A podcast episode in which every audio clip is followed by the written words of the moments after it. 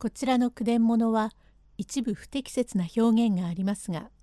原文を尊重して読みますことをお断りいたします。三竿比べ女学校お民の伝第五席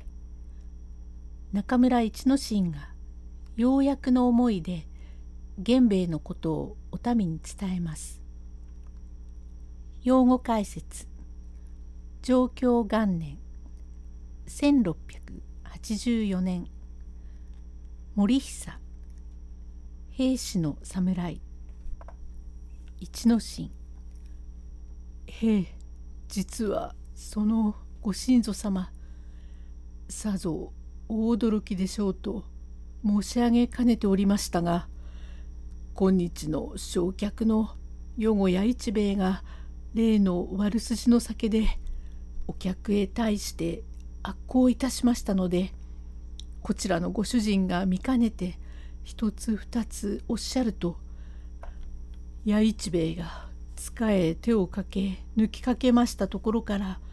ご主人も捨ておけずお腕前とは申しながら一刀に弥一兵衛を切っておしまいになりましたが重役を切ったことゆえ捨ておかれんから切腹して相果てる覚悟だによって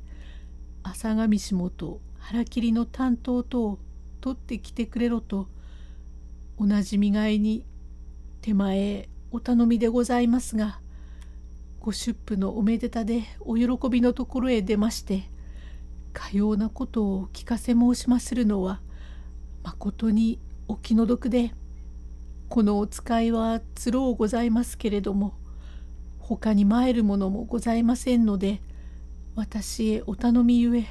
よんどころなくまかり出ましたがとんだことに相なりましてまことにお気の毒様でなりません。お民ははっと思いましたが色にも出さず「はいさようでございますか。野中と申しお使い柄まことに恐れ入りました。ただいま仰せ腰の品々を取り出しますから少々お控え遊ばして」と言い捨てずっと立ち中村一之進を尻目に見ながらにやりと笑い顔をして奥へ入り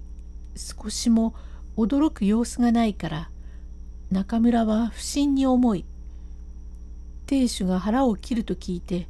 驚かないということはないんだがことによったら言いそくなったのだぜ。どぎまぎしている上にお気の毒がいっぱいで口が危険から弥一兵衛が腹を切るとか何とか言ったに違いない。とんだことをした。今出てきて実はさようではございません。あなたの旦那様がお切腹でゲスと言い直すのはなお悪いや。それこそ嘆きが重なるわけだがとんだことをしたとつぶやいているところへお民が出てまいり品々を小包にいたしたのを一之進の前へ置き「まことにご苦労様でこの中に国俊の合口も入っておりまするからこれをお持ち遊ばせ源兵衛は大勢様の中にて卑怯な働きをいたしませんでしたか？跡形はお案じなく立派にご切腹遊ばしまするように民が申したと恐れ入りますがご伝言を願います。へえへえ